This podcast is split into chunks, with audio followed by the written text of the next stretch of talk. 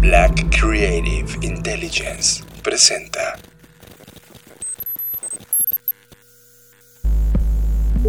Escuchas. Escuchas. Escuchas un podcast de Dixo. Escuchas Creative Talks. Creative Talks. Creative Talks. El podcast donde hablamos de creatividad, Futuro. innovación, Medios. disrupción Y emprendimiento.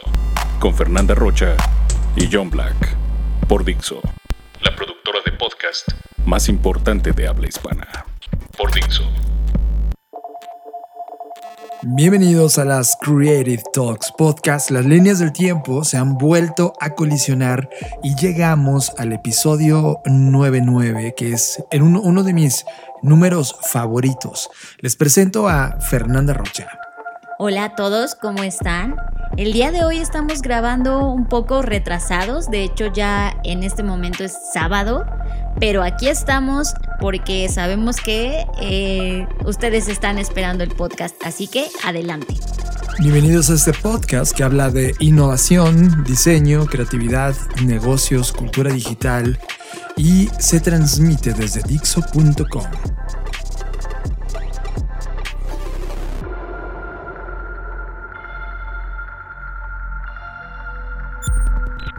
Provocamos un agujero en la línea del tiempo y la colisionamos con la tuya para crear un espacio sonoro que nos permitiera hablar e imaginar el futuro, potenciar la creatividad humana, dar una dosis de innovación a los negocios y provocarte intelectualmente. Creamos las Creative Talks Podcast, el primer podcast que habla de futuro, diseño, innovación, negocios y creatividad.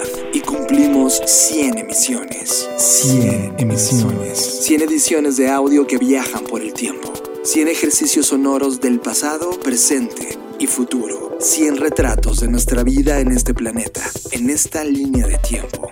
Gracias por este viaje. Gracias tripulante por hacerlo posible. Esto es Creative Talks Podcast. 100 ediciones. El fin del inicio. Fernanda Rocha, finalmente hemos llegado a una de las fechas más esperadas. Mientras nosotros estábamos dando una conferencia para uno de los eventos llamados CEO en Oaxaca, al mismo tiempo Elon Musk estaba mostrando públicamente lo que había logrado con todo este proyecto de Neuralink y, cuál es la tecnología que finalmente estaba eh, mostrándonos. Y yo no, yo no sé tú, eh, el resultado no fue tan, tan impactante. Creo que aquí hay muchísimas perspectivas desde las cuales analizar esta situación. Eh, en primer lugar, la verdad, a mí honestamente, o sea, yo no soy tan adepta de Elon Musk. Eh, entiendo su perspectiva, entiendo esta idea que plantó en su cabeza desde que crea PayPal hasta hoy todas las compañías que tiene, etcétera. Eh, lo entiendo como un fenómeno cultural, como un fenómeno eh, del posmodernismo, ¿no? En- lo entiendo desde muchas perspectivas, pero hay muchas cosas, yo creo que el 90% de las cosas que él hace que me hacen enojar. Y no me hacen enojar por él, es, no es un tema de que yo esté enojada con Elon Musk, sino me hace enojar la prevalencia que tenemos sobre los errores que hemos venido cometiendo, ¿no? Desde que ocurre este tema del lanzamiento, que por supuesto el tema de la exploración espacial me fascina y de cierto modo me, me mantiene con esta curiosidad de, de seguir descubriendo o redescubriendo qué es lo que hay en el espacio e intentando entender un poco de eso.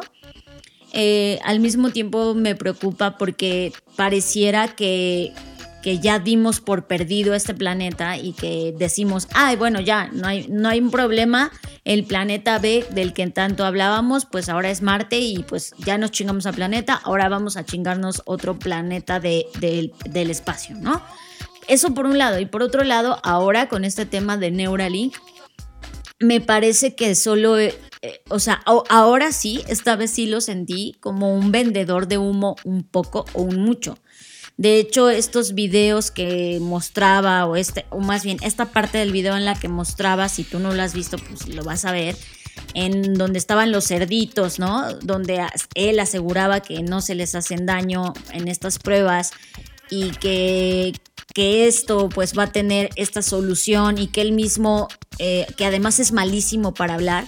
Sí, y- eso y- sonaba muy mal. Sí, o sea, es como que sí, sí entiendo que, que de repente está drogado, pero esta vez creo que no era que estuviera drogado, es, es como si, no sé, como alguien que sale a contar algo en lo que no cree, a- así lo sentí yo. 100%. Y entonces como que de repente estos comentarios, sabemos que es un cínico en muchos aspectos, pero estos comentarios de, "Ah, el futuro ya es, va a ser raro, ¿no? Va a ser como Black Mirror. Me parece incluso hasta aburrido eh, la narrativa en el sentido de, pues, que es un lugar común, ¿sabes? Como que incluso siento que está intentando cumplir las promesas de la ciencia ficción solo porque sí y sin un verdadero sustento, porque en realidad sentí que cantinfleó bastante en el cómo funcionaba esto, ¿no? O sea, tenía ahí la máquina como un poco para impresionar, la máquina que se supone que te va a insertar este dispositivo en el cráneo. Pero no sé, o sea, como que no terminó de explicar de a qué se refería, cómo funciona, solo lo dijo de manera superficial. Y lo que más me extraña es que la comunidad científica no ha hecho ningún tipo de Declaración. declaración diciendo, wow, no mames, lo que encontró Elon Musk está, ¿sabes? Sí, como, Entonces- como, como que están en este momento de, oye, si digo algo no quiero sonar tan imbécil, pero, pero no, no provocó el efecto que queríamos. Eh, Yo creo que hubo demasiada expectativa porque de repente hablar sobre la interfase computadora humano, eso da para, para, para crear toda una tesis en tu cabeza de cómo podría convertirse esa interacción y cómo los datos eh, se iban a cargar al cerebro, porque él previamente ya había dado hace dos años eh, un poco de las muestras de lo que estaba pasando en Neuralink y esto efectivamente ya había ocurrido, subieron información al cerebro, ¿no? Y de repente cuando llega el 2020, porque él prometió que eh, en el tercer Q del 2020 iba a mostrar esta interfase funcional, pues llegó la fecha y no era una interfase funcional, sigue siendo un prototipo. Eh, nos cambió la jugada. Antes te acuerdas que era solamente algo que te ponías en la parte trasera de tu oreja. Y sí, ahora como es, un implante co- coclear. Exacto. Y eso también es la parte que me parece eh, de vendedor de humo. ¿En qué sentido? Que nos intenta vender una tecnología que es viejísima, viejísima, no saben cuánto, a- como si fuera nueva, ¿no? Y eso es lo que a mí, de cierto modo, me hizo enojar porque me hizo sentir como, güey, no somos estúpidos. O sea, sí sé que hay gente que no tiene a lo mejor el alcance o la oportunidad de saber que los implantes cocleares hace años que existen. Pero me, me impacta que lo salga a decir a nivel mundial como si todas las personas del planeta fuéramos estúpidos y fuéramos a comprar eso como una nueva idea. Eso, eso Sí. me pareció, me molestó, porque además como que el nuevo discurso que trajo a la mesa sobre, eh, no, ya, ya no va a ser para uso personal, ahora va a ser para curar enfermedades, eliminar tus pensamientos más dolorosos y todo esto que según en el video va narrando, pues me parece como que es una salida falsa, una, una, escapatoria falsa sin sentido. De, de, pues con más razón, si va a ser utilizado según él con fines médicos, ¿por qué no hay, por qué no hay médicos? O sea, no sé, hay, muchas cosas que no me hacen sentido. Estoy, siento que estoy viendo una película que no tiene guion, ni estructura, ni, ni sé quién es el personaje central. O sea, ni, incluso ni como narrativa me parece atractivo. 100%. Además, em- empieza una hora tarde, ¿no? Cuando se par- para en el escenario y nos muestra el robot que te abre el cráneo para insertarte esto, primero dices, güey, güey, güey, güey. Este. Esto ya es otro nivel, esto ya es un post-humano, o sea, ya es un inserto cyborg, ¿sabes? O sea, ya estás hablando de un concepto totalmente distinto donde no, no sé, tengo miedo de que alguien intervenga en mi cabeza y siendo un robot, ¿no? Eh, un brazo casi eh, pues, de robot que te, que te va a hacer esta cirugía y que te va a implementar este dispositivo y que va a colocar estos hilos en tu cerebro sin daños a tu cerebro y que a través de ese lugar va a empezar a traquearlo todo, ¿no? Tiene una batería que se recarga, esto es como, o muchas de, de las cosas que presentó, yo amo la tecnología, yo no lo haría en este punto. Eh, estamos en una línea de tiempo donde este es el 2020 y probablemente esto se esté escuchando en el 2035. y podemos escucharnos a nosotros mismos y decir, ay, qué estúpidos estábamos, no estábamos viendo eh, nada de lo que esto se iba a convertir. Claro, eso lo hace sexy, pero desde hace cuatro años que venía planteando esa hipótesis, es decir, el alcance de poder utilizar tu cerebro como un disco duro más, como un elemento de procesamiento de información y que puedas interactuar con las computadoras para potenciar esa información, hace que todo el planteamiento del proyecto Neuralink se convierta en una locura.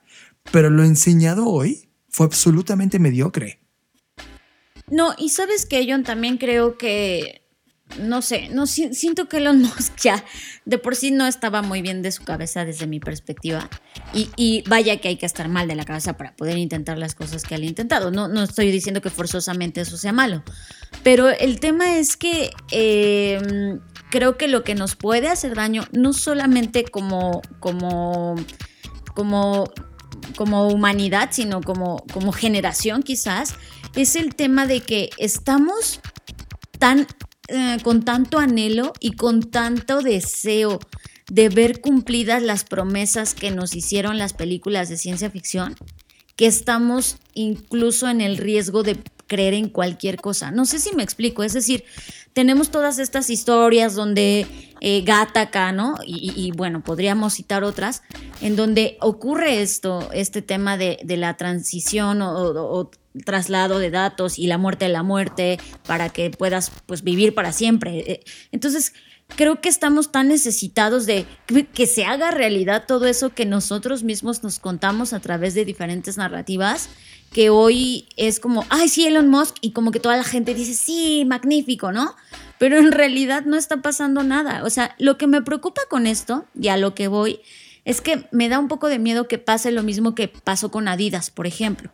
Adidas, eh, como ustedes saben, y si no, pues ahora mismo se están enterando, Adidas apostó hace un par de años por esta especulación que se hizo de las máquinas, ¿no? Adidas se endeudó y adquirió muchísima infraestructura de robots por, con la promesa, y a eso voy con las promesas, con la promesa de que en el 2020 y en el 2000, o sea, en, estos años que estamos viviendo, se iba a tratar de puros robots. Entonces, como Adidas, ante esta gran especulación de no manches, la tecnología es el futuro, pues se dedo con esto y resulta que, crees que siempre no, y entonces ahora Adidas está en bancarrota porque toda esta maquinaria ni la usó para hacer nada, o sea, no es como que hoy, al día de hoy, toda la manufactura de los tenis sea robotizada.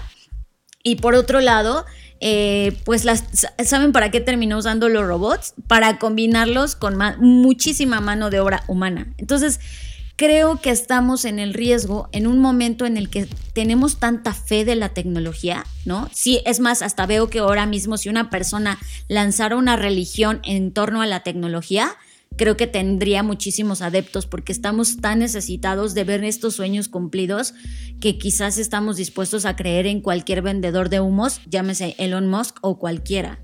Estamos esperando un Mesías tecnológico que nos salve de esto y creo que ese es el problema, que estamos esperando ser salvados en lugar de asumir nuestra responsabilidad y estamos repitiendo los mismos patrones porque, porque tenemos una esperanza absurda de al fin y al cabo algo o alguien nos va a salvar. Y eso es lo que a mí me preocupa de estos discursos de lugares comunes, del futuro común, en lugar de pensar qué cosas podríamos cambiar o transformar. Sí, yo siento igual. Ojo, esto no le quita nada de los méritos, y vaya que hemos analizado los méritos, e inclusive académicamente están en nuestros cursos, de, de, los pasos interesantes que ha creado Elon Musk en muchas industrias, desde el banco hasta la exploración espacial.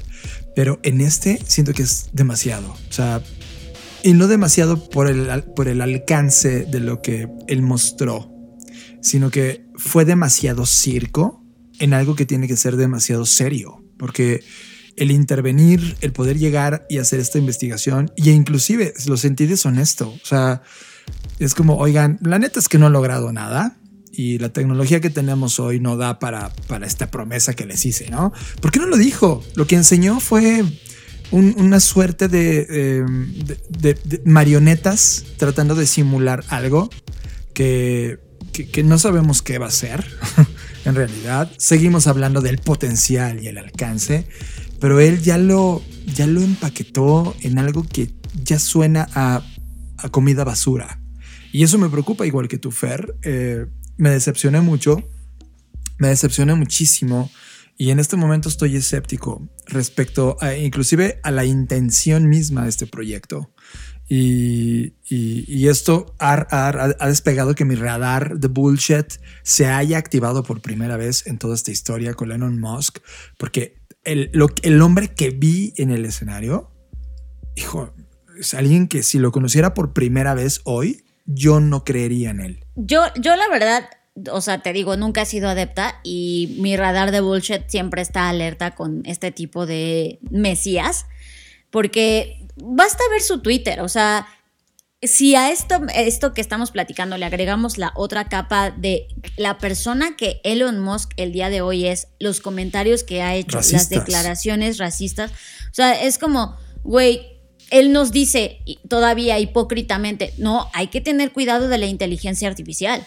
Güey, no, hay que tener cuidado de ti, cabrón, porque tú eres el que quiere tener nuestra data, ¿no? Y tampoco quiero caer en el extremo paranoico de teorías de conspiración, pero pues esto que presentó, en realidad a mí lo único que me dijo es, estoy intentando inventar un nuevo dispositivo porque no es un smartwatch, pero casi que lo es, eh, a través del cual yo obtener sus datos. Prácticamente es eso, o sea, ¿Y, ¿Y, para qué quiere sus datos? Pues por supuesto que sabemos que hoy el tema de la data es lo más preciado y todas las empresas, no solo las de Elon Musk, sino todas las de los magnates eh, de, de, del mundo, pues están intentando extraer a como de lugar la mayor cantidad de datos posibles. Entonces creo que más bien ese es el punto. O sea, para mí él siempre ha sido como, ok, una persona que está intentando abrir en muchos sentidos esquemas que antes estaban o paradigmas que, que, estaban establecidos, lo cual es como cool, pero la agenda que trae, el discurso que trae, la narrativa, la persona que ha demostrado ser,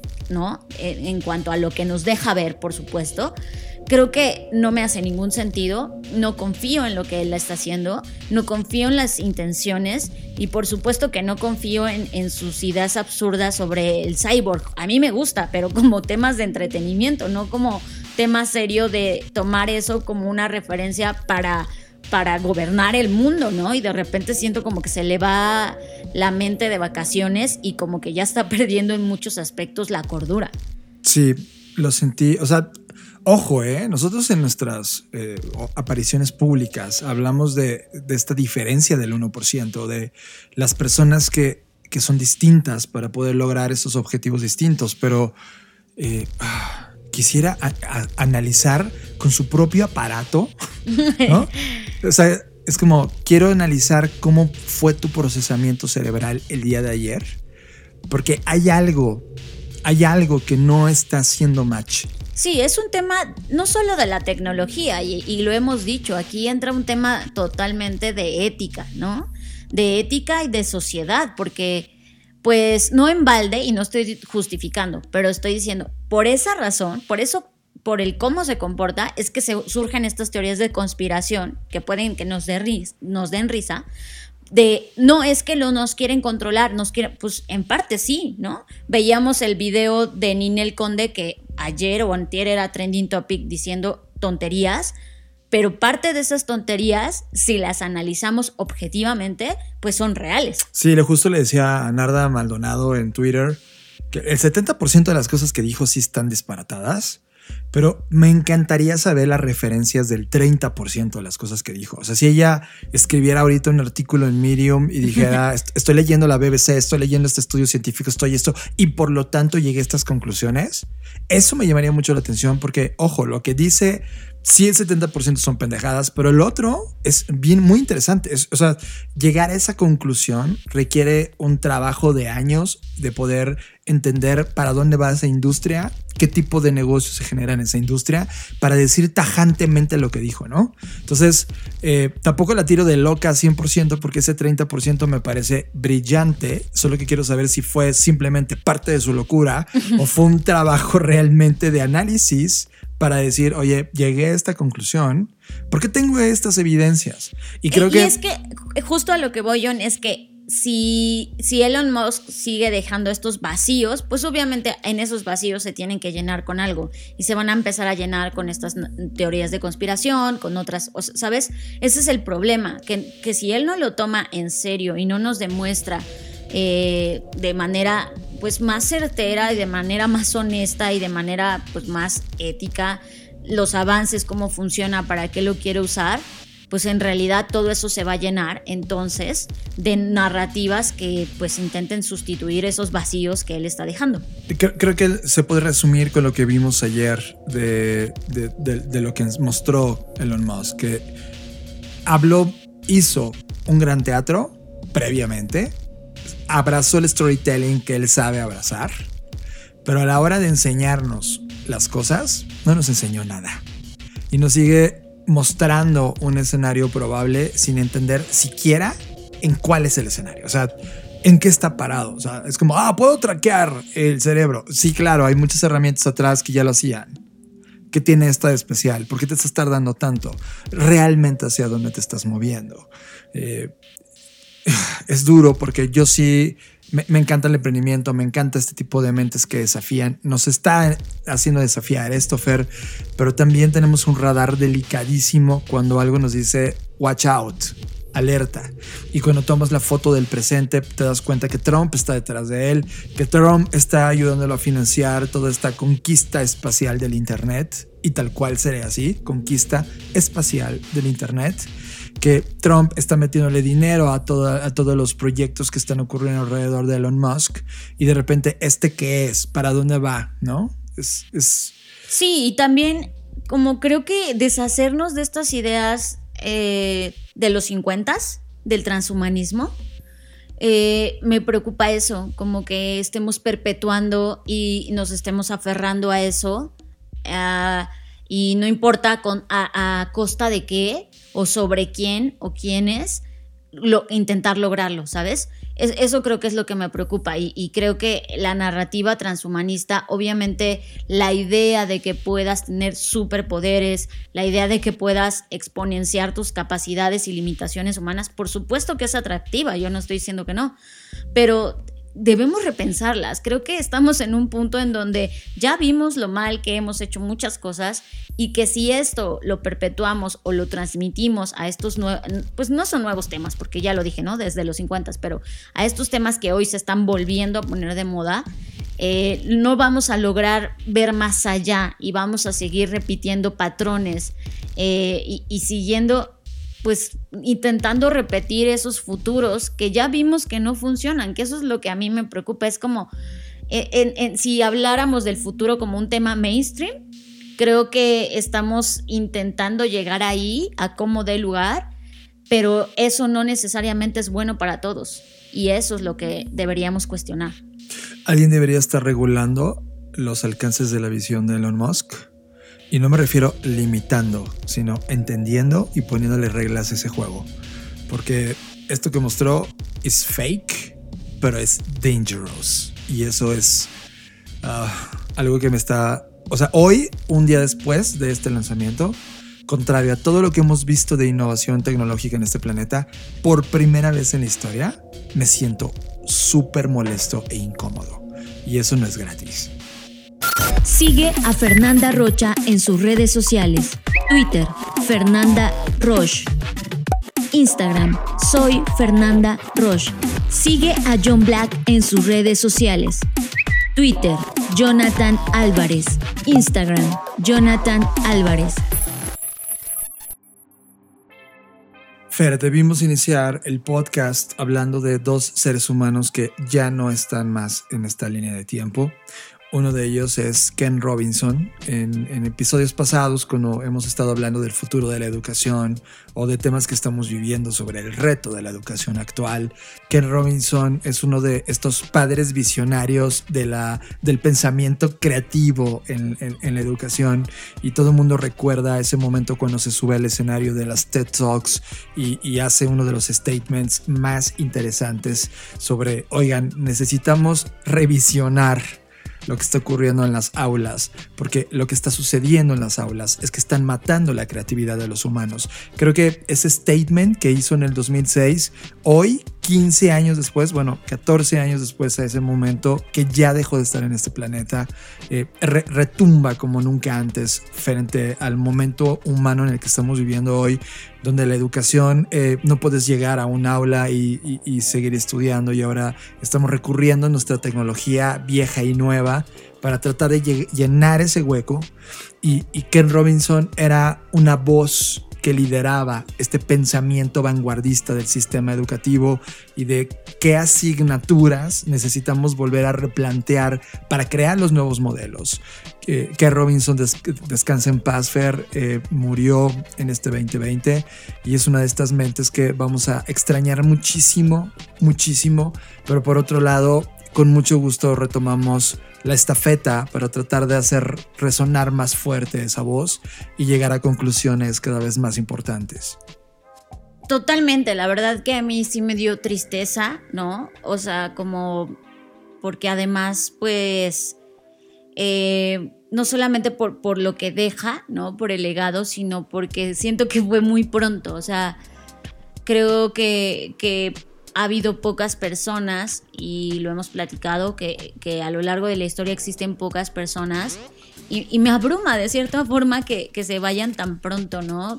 Eh, pero bueno, pues que es pronto, o sea, al final del día el tiempo solo es un acuerdo, pero, pero sí, la verdad me dio tristeza y, y creo que también me, me preocupa el tema del cáncer, ¿no? Otra vez que se hace presente y al igual que ocurrió con este actor también que falleció. Chadwick.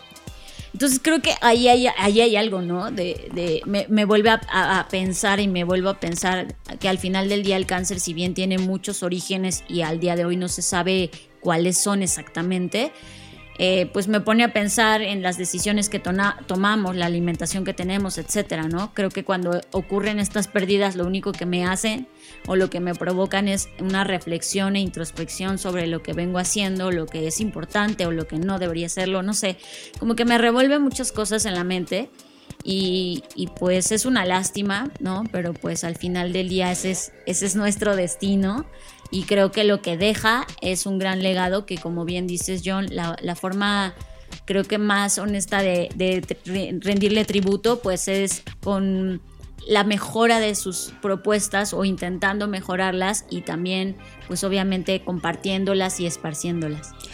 Descansa en paz y también Chadwick Boseman, que todo el mundo lo recuerda por ese e- épico personaje de Black Panther y la forma en la cual en, la línea del tiempo que estamos parados hoy, este discurso de antirracismo hace sonar en cada uno de los lugares de este planeta como un grito de ya basta, como un grito de cuándo vamos a aprender y este personaje de Black Panther eh, de un universo de cómics finalmente retumbó culturalmente en la sociedad. Y hoy a su partida eh, la verdad es que hace va a hacer falta y se está yendo en un momento donde él era una cara importante de ese movimiento y solo queda decir Wakanda Forever. Estás escuchando Creative Talks Podcast. Ya hemos comentado varias veces eh, la influencia de uno de los libros más importantes en este momento que estamos viviendo, sobre todo en un tema donde los servicios y la tecnología están totalmente fusionadas. Es un libro que se llama La paradoja de la elección del psicólogo estadounidense Barry Schwartz, en el que sostiene que eliminar las opciones del consumidor puede reducir en gran medida la ansiedad de los compradores. Esa es la tesis eh, importante de este libro. Y que ahora lo ves cuando bromeamos todos de que en este tipo de pandemias donde tenemos más tiempo de estar frente a las pantallas y de repente te topas con el anaquel de Netflix donde hay cientos, cientos, cientos o miles de opciones que logras perder 20, 30 minutos o más tratando de seleccionar una y terminas no seleccionando nada. A eso se le dice la paradoja de la elección. Y con ese problema en mente, Fer, eh, durante los últimos ocho meses al interior de Netflix han estado analizando este comportamiento y tratando de encontrar una hipótesis que lo resuelva y llegaron a esta conclusión, así como Apple en su momento en el iPod, que fueron de los primeros dispositivos tecnológicos donde tuvimos este problema de la elección, eh, se creó el shuffle, que es la funcionalidad en la cual eh, se reproduce aleatoriamente de acuerdo a tus perfiles de gusto dentro de los contenidos que tenías en tu dispositivo.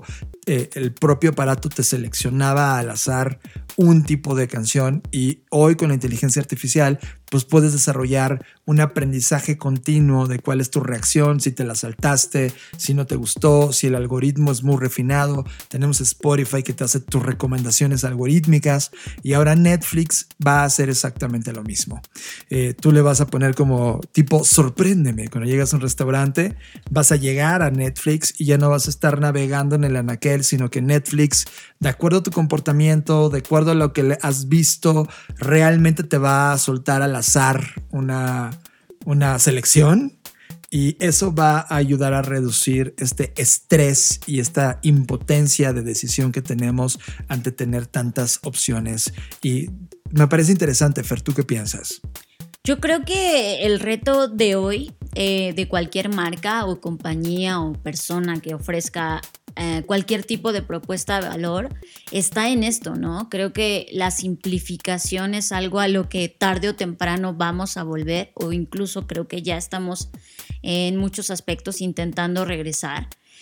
Y me parece paradójico porque eh, como que nos hemos construido un mundo bien complejo y lo que queremos es todo lo contrario, pero como que primero trabajamos en construir lo complejo y luego trabajamos en deconstruirlo y volver a lo simple, ¿no? Y en, eso se nos va la vida, lo cual pues es una paradoja. Totalmente paradoja. Lo pienso, por ejemplo, con las ciudades, que también en, esta semana eh, me topé con, con una imagen magnífica de alguien en Twitter que ponía que eh, los espacios de movilidad eh, que no son el auto eh, estaban volviendo, como que decía, estamos regresando, ¿no? ¿no? No los estamos apropiando de nuevo. Y era lo que hablábamos en dos o tres episodios pasados sobre el tema de cómo el auto diseñó las ciudades prácticamente y todo eso que hicimos de diseñar las ciudades en torno a un automóvil, hoy estamos intentando destruirlo y regresar a que sea peatonal. A eso me refiero con construimos cosas bien complejas para luego decir, ah, no, lo mejor era lo primero. Claro. Entonces, eh, eh, me parece como, eh, y creo que nos pasa también en la vida, ¿no? O sea, como que te construyes algo súper complejo y luego ya no es sostenible porque no tienes el ánimo, el ímpetu, las ganas, lo que sea y, quieres volver a lo simple otra vez. Entonces, eh, creo que eso es lo que está pasando hoy con tantas opciones. Y, Netflix es un ejemplo, pero lo pienso en cualquier cosa, en, no solo en contenidos audiovisuales, sino en libros, en... Sí, justo te iba a decir. Eh, al, al, inicio de la pandemia yo tenía un stock de libros digitales, ¿no? Y recuerdo con mucho cariño cada inclusión de cada libro a, este, a, este, a esta colección. Y ahora con este tema de la pandemia, la verdad es que esto se incrementó, ¿qué te puedo decir? ¿2000%? O sea, mi colección de libros digitales es exquisita. O sea, es una, es una librería o una biblioteca de consulta brutal. El problema es que ahora, ante tal oferta que tengo a nivel personal, y que fui seleccionando, ahora tengo un serio problema sobre cuál libro leer. Porque haciendo la lista de tiempo, este, este iPad en la cual he almacenado todos estos libros, difícilmente los voy a leer de aquí hasta los 80 años, Fer. Sí, y eso está totalmente. Eso, eso, es abrumador. Eh, y creo que de eso se, se está tratando esto. O sea, sé que el tema de la pandemia, claro que trae muchas cosas malas, pero creo que también nos permite hacer un proceso de decantación, ¿no? Y de quitarnos de encima o al menos en lo personal así lo he vivido, como quitarnos de encima personas, eh, cosas, eh, eh, no sé, clientes que, en realidad en el fondo pues no te están aportando, sumando y que te están solamente extrayendo o quitando, ¿no? Entonces creo que eh, al final del día lo que Netflix está haciendo es una respuesta, por supuesto, pero no sé si esta respuesta es sostenible. Es más, ni siquiera sé si es, si es lo que el usuario necesita, porque pienso en esta opción como de ponerle shuffle. Ajá, ¿y qué tal si los primeros tres minutos de este contenido que me está mostrando no me gusta? Tarde o temprano voy a regresar al zapping, o no sé hoy cómo se le diga esto, de estar buscando eh, contenido. Sí tiene un nombre, sí tiene un nombre puntual, se me, lo tenía en la punta de la lengua. Bueno, zapping es la referencia de cuando en la tele cambiábamos de canal, ¿no? Sí. Entonces creo que, que es una solución eh, muy, muy cortoplacista. No creo que esto resuelva el problema. Es más, ni siquiera sé si hay algo ahorita que lo pueda resolver. O sea, lo pienso incluso como consumidor. Eh, creo que eh, a mí en lo personal, por ejemplo, en las listas de, de Spotify, el shuffle no me resulta, o sea, pocas veces yo creo que dos de cada 100 me sorprende con algo que digo, ay, wow, sí me quedo y lo escucho. ¿En Spotify? Ajá. Sí, a mí también me pasa igual. Y, y- y entonces vuelvo de todos modos yo a tener mis propios vicios de estar buscando y saltando, ¿no? De, Entonces, de hecho, yo no creo, nunca creí en el algoritmo de Spotify. Siempre me recomienda pura pendejada. y, y- y sabes qué también pasa, no sé si a ustedes les pasa cuando vas al súper. Y Yo, y, y esto de verdad se va a escuchar como ya de una viejita, pero yo recuerdo cuando era niña, por ejemplo, en el departamento de cereales, que era pues donde más me acuerdo porque seguro ahí ponía mucha atención, y pues sí había obviamente muchas, muchas este, cajas, muchas ofertas de cereal, pero como que había, como que era manejable, Sí. ¿no? Era como que tú ya sabías, ah, el del conejo, el del no sé qué, el de no sé cuánto, y tenías idea de lo que había. Hoy vas al súper y hay como 80 mil propuestas de productos y que uno te dice que tiene más que el otro y que vegano y que gluten free y que no sé qué y que no sé cuánto. A mí la verdad me abruma. Me abruma tener tanta oferta, ta- porque no sé de verdad, o sea, no me da tiempo de, de revisar cada producto y decir, ah, bueno, claro, este, voy a revisar 500 productos y de ese voy a seleccionar el mejor. Entonces, me abruma el estar seleccionando algo que no es lo suficientemente bueno y que estoy dejando algo que podría ser más bueno, pero al final termino como de, ay, ya este, porque no tengo tiempo de investigar a fondo el productor de esta marca, ¿sabes? Entonces, creo Sí. que nos está pasando con todo.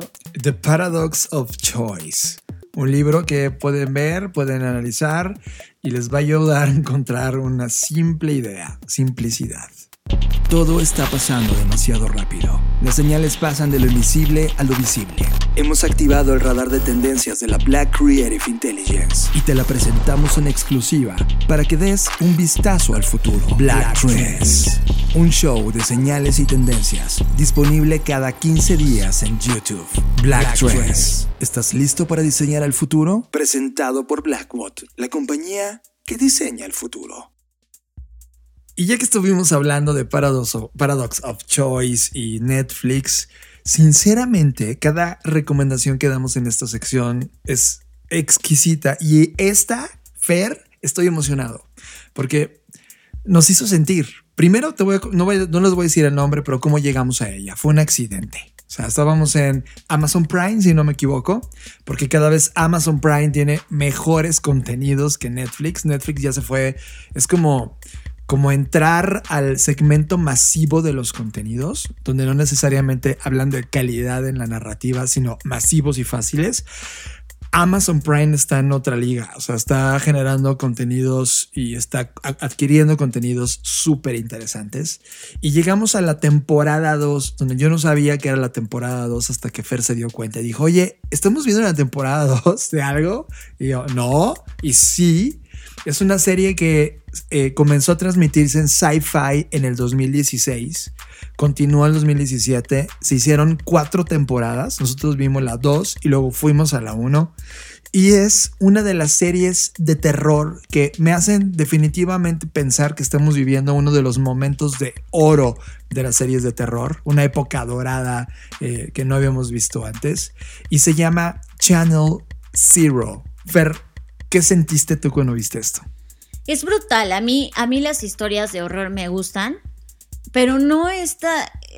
No sé específicamente nombrar el género, pero es, es esta mezcla entre suspenso, thriller, este, no sé, como, como que te hace estar al filo o al borde, no termina de explotar. Y no caen en el lugar común de la musiquita de turururu o no sé, o sea, creo que, que me gusta el terror y quizás porque desde muy niña, muy temprana edad vi películas de terror. Pocas películas de terror me parecen buenas, pocas películas de terror me han dado miedo y sí creo que la narrativa del terror se ha hecho más compleja en los últimos años o no sé si solo es mi percepción, pero así lo he vivido. Por ejemplo, si hablamos de The Witch, uf, Uf, que sí. brutal, o sea, es un tema del, del feminismo a todo lo que da con el redescubrimiento de qué es ser mujer y, y cómo es ser mujer. eh, y de ahí nos podemos ir a Mother, ¿no? Que son Uf. películas de terror o de horror, pero que al final del día abordan temas mucho más profundos que tienen que ver con el contexto, que tienen que ver con la sociedad, y eso me encanta. Y, y Dicho sobre- esto, ajá, sí, sí, sí, ajá. adelante. Dicho esto, es por esa razón que, que me gusta esta serie, porque no entra en el lugar común de, ay, te va a dar miedo porque está un monstruo. No, me gusta que el monstruo, digámoslo así, eres tú mismo. Y eso me parece brutal, que alguien desde el punto de vista quizás hasta psicológico pueda enrolarte en una historia en donde tus propios demonios son los que se exponen más allá de lo que estás viendo en pantalla. Un poco con, no sé si recuerdan cuando platicábamos de esta serie de Servant en Apple Plus. Sí. Bueno, pues es, es justo ese tipo de terror que plantea que eh, pues nuestro lado oscuro, por llamarlo de alguna forma, nuestros temores, nuestros miedos, cómo se pueden ver a un nivel como magnificado o exponenciado y eso me parece brutal. Sí, además mucho de- de- del planteamiento de la narrativa de cada historia, porque cada historia es una historia autoconclusiva, es decir, no necesitas ver la temporada 3 y luego la 1 para- y decir ¿qué, qué, qué pasó, no entendí nada de la historia, que fue lo que me pasó a nosotros. Vimos la 2 y sin problemas, sin haberla visto la temporada 1, pues entendimos porque no está ligada, son historias separadas. Sí. Y de, de hecho les recomiendo que vean la 2 primero, ¿eh? No, no sé, no, véanla como ustedes quieran, porque eso es bajo su propia responsabilidad. Pero en ese sentido, en que cada temporada sea individual, digámoslo así, me gusta porque me recordó mucho a American Horror History, ¿no? Sí. Donde cada temporada, pues es una temática muy puntual que aborda también horrores desde diferentes perspectivas. Eh, no sé si lo vayan a hacer, porque apenas vimos la 1 y la 2, como ya John lo dijo, no hemos visto ni la 3 ni la 4. Entonces no sé si en algún punto, al igual que en American Horror History, como que hay como un crossover o algo así, o eh, hay algo que en- enlaza todas las historias, pero aún si no lo hiciera, hasta ahorita lo que llevamos está brutal. Y además me gusta que se apoyan de muchos elementos eh, pues que son de la vida cotidiana, ¿sabes? No es como que, ay, un día, este, fui a, o sea, no, no son cosas imposibles, a eso voy, son cosas que le podrían pasar a cualquier persona, incluso a ti, y que de, de vez en cuando, en algunos momentos de la serie, vas sintiendo como de, puta, eso a mí me pasó una vez, o te identificas y creo que cuando logras identificarte con el personaje, eh, con algunos de los personajes, no necesariamente con el personaje central, eh, es cuando realmente te atrapa. Porque, porque justo habla de, de cómo tus propios miedos pues se pueden volver en tu contra, ¿no? No quiero 100%. decir más porque sería a- aquí spoilear y la verdad es que 100%. vale mucho la pena descubrirla. Si no la han visto antes cuando estuvo en Sci-Fi, pues es momento de aprovechar que está en Amazon Prime. Así se llama Channel Zero y pues disfrútenla mucho y cuéntanos cómo les va. Estás escuchando Creative Talks Podcast. Bueno, ahora ya hablamos de libros, ya hablamos de contenido, vamos a hablar de eventos y de lo que ha estado ocurriendo. Como ustedes saben, hubo como 3, 4 episodios en donde Animal Crossing se apoderó de este podcast por todo lo que estaba haciendo, por todo lo que estaba pasando. y creo que hasta la fecha sigue ocurriendo, solo que nosotros ya soltamos un poco el tema porque pues ya lo que está ocurriendo es alrededor de los precedentes que se sentaron con lo que ya comentamos en los otros episodios. ¿Por qué le traigo de nuevo a la mesa? Bueno, porque creo que lo algo de lo que nos enseñó Animal Crossing es como un poco redefinir o reconceptualizar cómo iban a ser los eventos eh, pues post pandemia, ¿no? Y, hemos visto que, mm, que si bien en algunos países, en Reino Unido, en Alemania, se han intentado oh, como que re- reanudar todo este tema de eventos, no ha sido del todo exitoso en el sentido de que la gente no logra todavía tener la conexión al 100%. Por ejemplo, no sé si vieron que hubo algunas fotos de un evento de Virgin en donde pues era un, con un escenario y bueno pues cada, cada como que grupito de amigos estaba como en un tipo cuadrilátero, ¿no? En, como una jaula. En, ajá, encerrado, bueno, no encerrado, pero pues sí, como una jaula, viendo desde ese lugar el escenario y mucho de la conversación que vi que se generó a partir de eso era como pues sí está bueno, pero pues no es lo mismo, ¿no? Y, que, y que todavía hay mucho este vacío, porque al final creo que lo que estamos buscando pues es este contacto, este roce de que a veces dices, ay, no hay mucha gente, creo que es mucho de lo que se extraña, ¿no?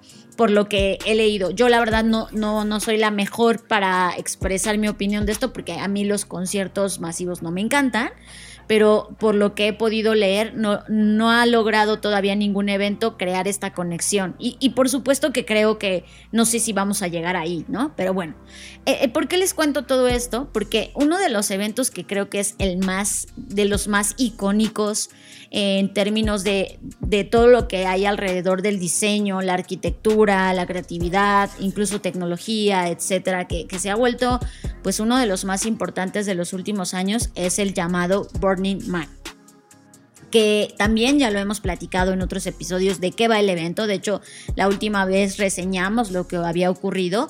Y pues para este momento, para estas fechas, ya tendría que haber, eh, bueno, al menos ya, ya tendría que estar ocurriendo, ¿no?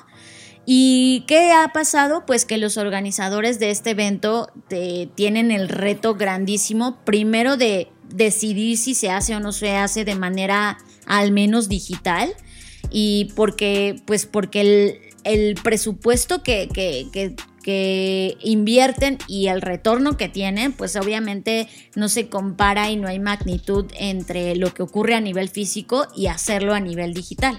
Entonces tenían primero este temor, ¿no? Y resulta que dijeron, bueno, va, vamos a hacerlo porque eh, ocurrió lo siguiente, muchas startups, muchas eh, empresas que se dedican a la tecnología los contactaron a los organizadores del evento diciéndoles, oigan, ¿que no lo van a hacer? Y ellos decían, pues sí, pero no, pero sí, pero no. Y entonces todos estos este, empresas pequeñas y que se enfocan sobre todo en tecnología les decían, pues cuenten con nosotros, hay que armarlo, hay que armarlo. Entonces fue tanto como el empuje de estas empresas eh, de pues nosotros te echamos la mano, ¿no? Y hay que hacerlo, pues fue que los organizadores dijeron, bueno, vamos a intentar hacerlo. Pero hoy están como en esta encrucijada, John, de pues que tienen miedo porque la primera idea, y creo que la, más obvia a la, a la que cualquiera de nosotros hubiéramos recurrido es, ah, bueno, pues todo lo que ocurría en el evento físico hay que ahora trasladarlo al mundo digital, entonces vamos a montar diferentes sets o, lo, lo mismo que ocurría en el mundo físico, ahora en estos mundos digitales, pero como que en el íter de estar construyendo esa experiencia no se sentían del todo satisfechos. Y es que la verdad creo que es un reto súper grande, John. ¿Tú qué opinas? Es, es, que, es que está cañón, o sea, un, evento de contacto físico, porque lo es. Burning Man es esta comunidad física celebrada para poder maximizar la, forma grandiosa de creación de los seres humanos, ¿no? Y esto manifestado en arte, escultura, eh, arquitectura, diseño, música, en un solo festival, ¿no? Es, suena a uno de estos paraísos y lo era, ¿no? Extravaganza, de hecho. Eh, mucha interpretación eh, escénica también. Y de repente ya no hay nada de eso. O sea, eh, ¿cómo, ¿cómo, conviertes algo que era mero contacto? O sea, había, había experiencias que inclusive eran eso, contacto, ¿no? Y de repente lo mueves a una plataforma digital, estás matando eh, al menos la parte más importante que es la cercanía. Si yo y tú y yo somos personas que, que, somos muy tecnológicos, pero sabemos también las limitaciones de una pantalla, lo frío que es, eh, en términos de extensión de humanidad, sirve para ejecutar muchas cosas, para cerrar las distancias, pero no para tener contacto. Y hablo de contacto físico, de ese que puedes abrazar y puedes saber la temperatura, ese del que huele y que duele y que sientes. Y de repente Burning Man, que está construido con toda esta genética ese evento, por muy digital y muy sexy en términos visuales que pueda ser, eh, no es Burning Man, ¿sabes? Sí, incluso sabes que a mí me da miedo un poco, o sea, sí, a, Antier que estaba leyendo respecto, me, puse a pensar así de, a ver, ¿qué haría yo si fuera uno de los organizadores? La verdad, si yo fuera uno de ellos, tendría miedo incluso de usar la marca Burning Man, o sea, a lo mejor le hubiera puesto otro nombre como By Burning Man, pero no hubiera usado la marca porque creo que lo que han construido... eh, no sé si podría estar en riesgo de perderse, ¿no? Como, porque esto, esto que quieren hacer, y para ir eh, eh, centrándonos en el tema, eh, nos, ustedes seguramente ubican este juego de Second Life, ¿no? Si son contemporáneos y si no, pues googleen qué es Second Life. y era este juego, pues, que te permita, justo, te permitía justo eso, ¿no? Tener una segunda vida, entonces tenías tu avatar y tu mundo, y hacías lo que haces en la vida normal, pero lo hacías en- dentro de un videojuego.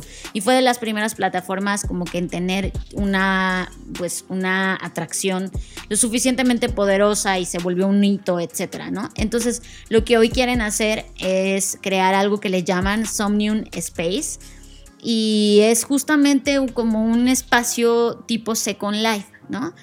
Y ya cuando se los describo, no sé ustedes, pero a mí ya me da como, ay, no sé si es la mejor idea. Y, no sé, John, este, yo la verdad estoy muy temerosa y expectante de lo que va a ocurrir con esto. Es que, mira, a, voy a poner una, una idea en la mesa, eh, como siempre lo hemos hecho. Criticamos, pero con propuestas de vuelta. O sea, creo que en este momento todos los eventos del mundo que están tratando de emular no lo van a lograr. O sea, es como, quiero emular la experiencia de un concierto en una pantalla. No va a pasar. Quiero eh, emular la experiencia de las conferencias que dábamos a través de Zoom. No va a pasar.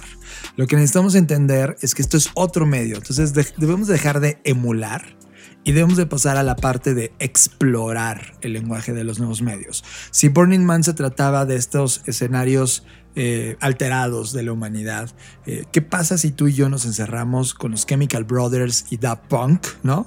Que son asistentes al Burning Man, ¿no? Y, nos, nos encerramos para hacer un smart rock de audio. Y entonces durante el festival Burning Man online tenemos acceso a estas drogas digitales de, que potencian nuestro espíritu y que nos transbordan gracias al audio 8D y sonidos creados con Fibonacci a un estado alterado de la humanidad. A eso me refiero con explorar. Creo que si lo que queremos es jugar en un videojuego y, decirnos, ah, este videojuego es, puedo crear un avatar y sentirme que estoy en Boring Man, estamos hablando de emular y eso no es, creo que el espíritu. Creo que el instante en el cual estamos ahora mismo y que ya superamos desde hace seis meses que estemos todos encerrados o más, ocho meses nosotros, por ejemplo, eh, ya es un tema de ya, ya estoy cansado de la emulación y ahora quiero explorar nuevamente. Y si ya tenemos estas pantallas enfrente, quiero sacarle jugo. Entonces, de repente puedo yo generar. eh, efectos estrambóticos en mis ojos combinados con la música en un escenario eh, de 3D o 4D a dónde puedo jugar, a dónde, a qué escenario me puede llevar en términos experimentales. Creo, Fer, que toda la, la- la mente de negocios ahora mismo está esperando de, ay, pues hagamos esta versión y ya el año que viene regresamos a la normalidad. Ajá. Y, y está dejando de, de tomar la oportunidad de explorar y luego hacer un pincha, una pinche mezcla en el 2021 entre lo físico y lo digital con estos nuevos lenguajes encontrados. Justamente creo que hasta ahorita, desde mi perspectiva, el único concierto que ha logrado fue lo que hizo, eh, lo que se hizo en Fortnite, Sí, ¿no? con Travis Scott. Con Travis Scott. Creo que ese, es- ese sí me sorprendió. Fue como, wow, no manches, está pasando, ¿no? Sí. Eh, pero después de eso, como bien dices, y qué buena reflexión, que, que hemos tratado de emular, y la verdad no va a pasar. No podemos emular el mundo real, al menos no todavía con la tecnología que está disponible al alcance de las personas. Entonces, sí, sí me da miedo. A mí, la verdad, sí me da un poco de miedo porque además van a estar ocurriendo, creo que 250 actuaciones en vivo. Entonces, no sé cómo eso, a menos que tuvieras como que un centro de mando de mil pantallas, podrías estar al pendiente de todo. Eh, y sí, me, me- creo que, eh, que como bien mencionas, la oportunidad que esto nos estaba dando era justamente como explorar y hacer un híbrido y no decir, ay, hay que hacer esto mientras ocurre, ¿no? Sino más bien como una nueva exploración que creo que pocos están aprovechando. Yo la verdad, y lo digo como persona que ha participado en estas sesiones digitales, ya me siento muy cansada, o sea, Sí. eh, ya mi, mi- no, mentalmente me siento muy desgastada de, de estar en la pantalla, ¿no? De hecho, ya cada vez, eh, a diferencia de antes de la pandemia, que podía pasar muchas horas frente a la pantalla, pero trabajando, y ahora siento que no solo es trabajando, sino intentando convivir con otras personas en juntas, en reuniones, en talleres, eh, me, me desgasta mucho más, me drena una cantidad de energía brutal que cuando estamos en físico, ¿no? Ni siquiera con el Insanity que dura horas y horas me sentía tan cansada que ahora teniendo estas sesiones digitales y como bien dices, eh, esto nos debería llevar a nosotros también, incluso como Blackbot, a explorar eh, nuevas cosas y no solamente intentar emular lo que pasaba en el mundo antes del COVID. Estás procesando Creative Talks Podcast. Y hablando sobre eh, explorar, ¿no? Estos nuevos alcances. seguramente, si te pongo este pedazo de audio, se te viene a la mente algo. Es más, cierra los ojos y escucha esto.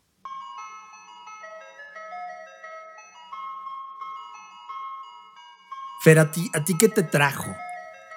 Infancia pura, infancia pura, yo no sé ustedes, pero en, en donde vivía cuando era niña, pasaba este como carrito o Camioncito, camioncito, exacto, era, no, no era un carrito, era un camioncito vendiendo helados. Ay, ¿saben qué? Hasta se me hizo agua la boca porque mi helado favorito era del chicle. Un, uno azul que te dejaba la boca bien pintada, pero me encantaba. Bueno, pues a eso me recuerdo. Pues creo que a mí también, y creo que todos los que escucharon tuvieron su versión del camión de helados, ¿ok? Pues esta, este track que se masificó globalmente, este, este pedacito de audio que de repente, no sé, si eres de México, aquí en la calle de México tenemos todo el tiempo gritando eh, alguien que dice colchones, licuadoras, ¿sabes? Se masificó, o sea, culturalmente no, no te cuestionas cómo, cómo- cuál fue su origen, simplemente está ahí. Mucho de lo que hemos estado eh, en este podcast criticando es que nadie critica o analiza la obviedad de todos los días. Y creo que ya hay muchas respuestas que nosotros necesitamos resignificar y llevarlo a otro término, a otra, otra exploración de significado. Pues este track, Fer, que utilizan en los camiones de helado, se llama Turkey in a Straw, que es como el pavo en la paja. Y es una famosa canción folclórica en los Estados Unidos que se remonta a principios del siglo eh, XIX y es una melodía de una canción que se popularizó en la década de 1820 debido a una interpretación por parte de personas que se llamaban los Black Faces o eran músicos blancos que se pintaban la cara de negro para parecer negro y entonces de forma paródica y burlesca tocaban esta canción. Eh, luego se fue masificando y llevándose a todos lados. George Washington, Dixon, Bob Farrell, George Nichol- Nichols eh, lo utilizaban justamente para ser parte de esta broma guasa que estaba ocurriendo y que hoy en este momento, Fer, cuando, cuando pasa el camioncito, prácticamente lo que estamos haciendo es burlarnos de, de esto que ya no podemos burlarnos. O sea, eh, justamente lo platicábamos en, en este, eh, cuando hablábamos de Black Panther y, de la muerte de este gran actor que representa uno de los movimientos y uno de los despertares nuevamente del- de, de que eliminamos el racismo de nuestra cultura. Y cuando te das cuenta que está presente en estos pequeños detalles, lo que hicieron es que en lugar de seguir incrementando el uso de este track o de este jingle, un grupo de productores junto con una compañía, es decir, Unilever, se unieron para decir, oye, ¿por qué no podemos crear el, siguiente track o jingle que en lugar de Turkey in a Straw que esté tocando, ahora creamos algo nuevo? Y entonces resignificaron y crearon una propuesta que probablemente signifique o este sea el inicio del nuevo jingle de todos los camioncitos de helados. Creo que eso me parece muy interesante, John, porque como bien mencionas, pocas veces no, nos cuestionamos lo que tenemos en la vida cotidiana, simplemente porque es cotidiana y ya vives con eso y dices, bueno, pues ya sí, o sea, no sé, ¿no? No, no reflexionas al respecto. Y, quizás para muchas personas esto es como, ay, qué exagerados, ¿no? Porque creo que están esos dos bandos ahora mismo en temas de racismo y clasismo. Siempre hay como que los que apoyan y los que están en contra, ¿no? Eh, pero creo que para mí, ahora que lo mencionas, pues obviamente no es para nada un tema exagerado. Creo que hoy más que nunca necesitamos cuestionarnos de dónde vienen las cosas, por qué las cosas son como son, por qué no han cambiado, por qué sí cambiaron, etc. Y, qué interesante saber que sin querer, ¿no? Eh, estábamos todos haciéndole una oda a, algo que en realidad era una burla. Y, y, pues ahora me pongo a pensar un poco en, híjole, ¿qué más de lo que hoy estamos haciendo, diciendo, experimentando, está eh, promoviendo estas actitudes racistas. Y, que creo que eso es a lo que nos lleva a esta reflexión, ¿no? A ser más conscientes que estas, estos comportamientos, estos momentos, estas palabras que parecieran como, ay, ¿a quién le hacen daño? O, ay, es una broma, son las que más estrago causan porque son las que más se popularizan y se normalizan y de ahí se va construyendo pues el machismo, el clasismo, ¿no? Y que no nos damos cuenta, es como un virus que va infectando todo y que qué padre que, que a pesar de que sea una marca, pues que tenga esta intención de, de, de, plantear el siguiente jingle de algo que sea mucho menos racista, por supuesto, y que también sirva para prevalecer estos sonidos, porque hay algo que también a mí me preocupa y es cuántos sonidos urbanos van a desaparecer. Yo hasta que me pusiste el audio tiene años que no escuchaba esta musiquita, ¿no? Así como ya no escucho a casi, ya a lo menos no con tanta frecuencia al sonido del afilador de cuchillos que pasaba en la calle. Entonces creo que esta idea de pensar cómo va a sonar el futuro o qué sonidos urbanos vamos a tener, pues es parte de esta, esta resignificación y construcción de nuevos jingles y sonidos. Pues les dejamos con este nuevo jingle y ¿qué opinan? ¿Se les antoja un helado cuando escuchas esto?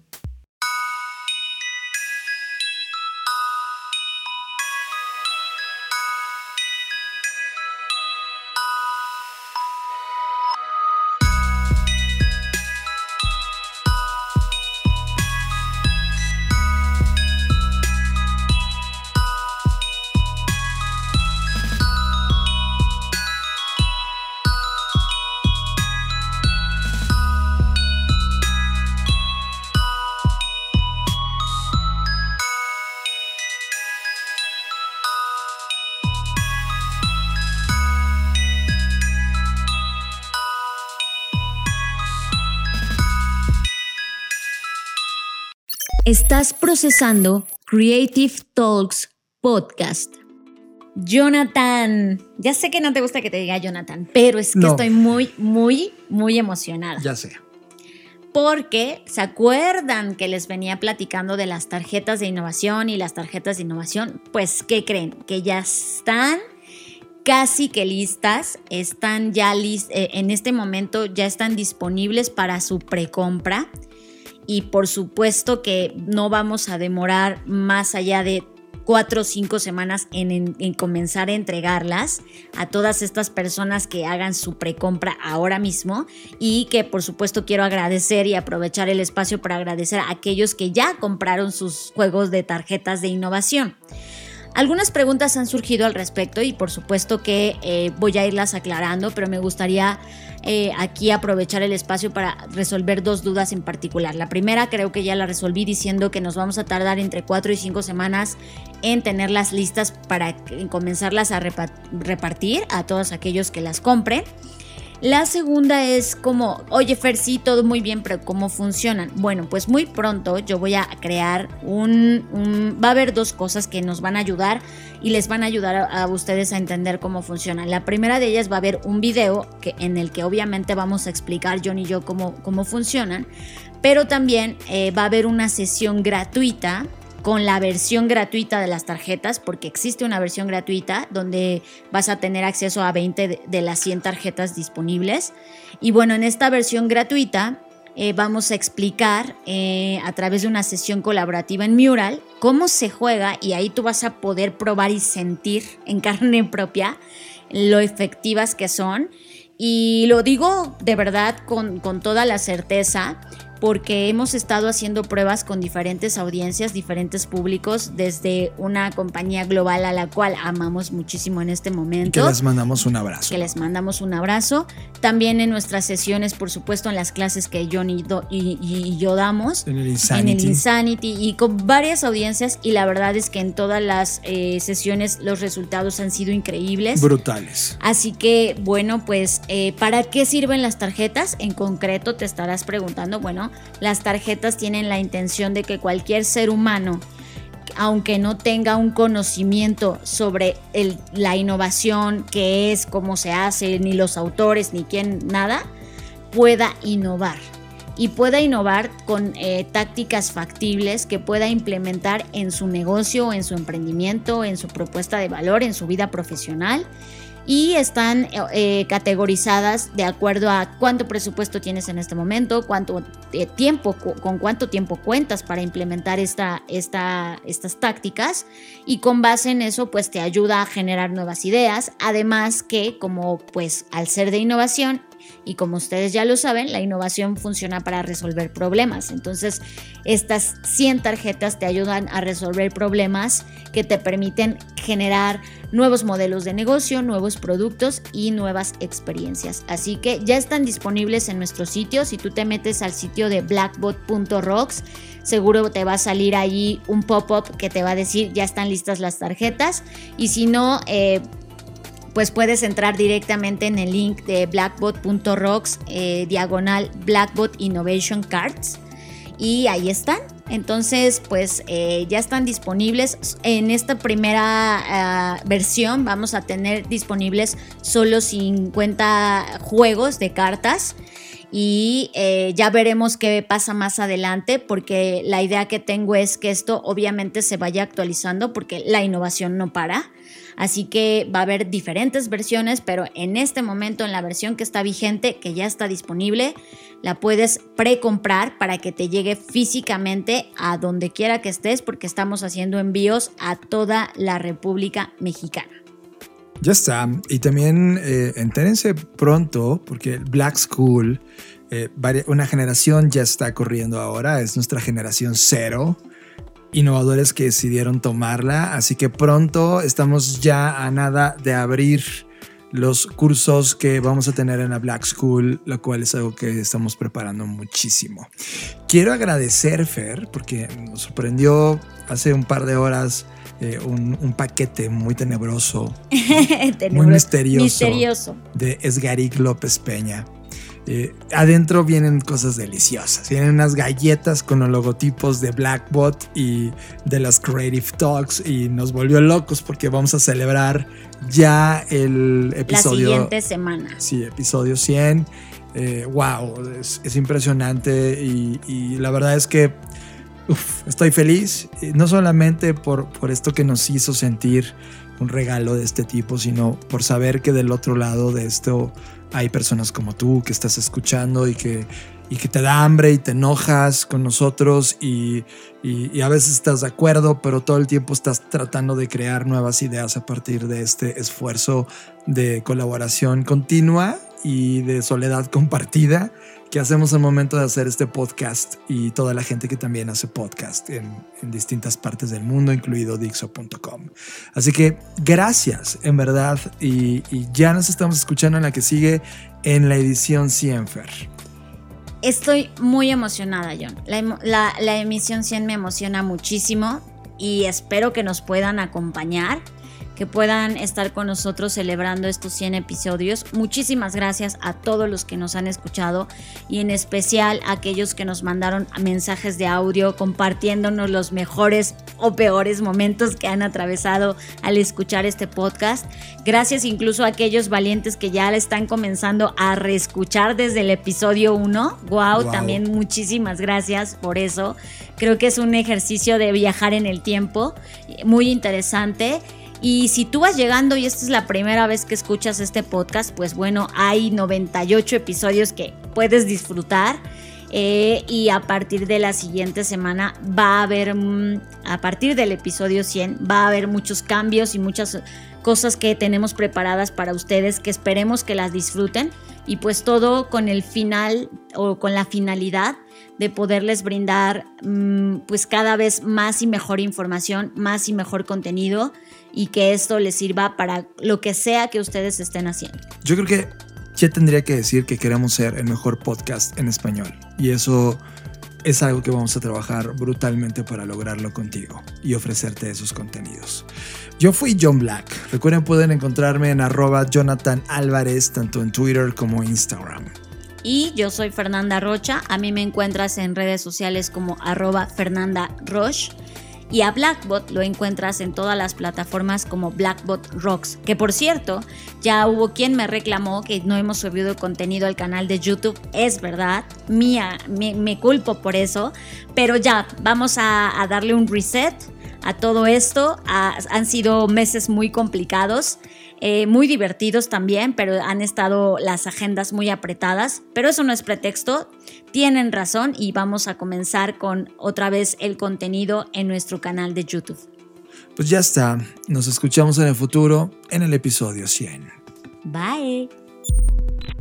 Provocamos un agujero en la línea del tiempo y la colisionamos con la tuya para crear un espacio sonoro que nos permitiera hablar e imaginar el futuro, potenciar la creatividad humana, dar una dosis de innovación a los negocios y provocarte intelectualmente. Creamos las Creative Talks Podcast, el primer podcast que habla de futuro, diseño, innovación, negocios y creatividad.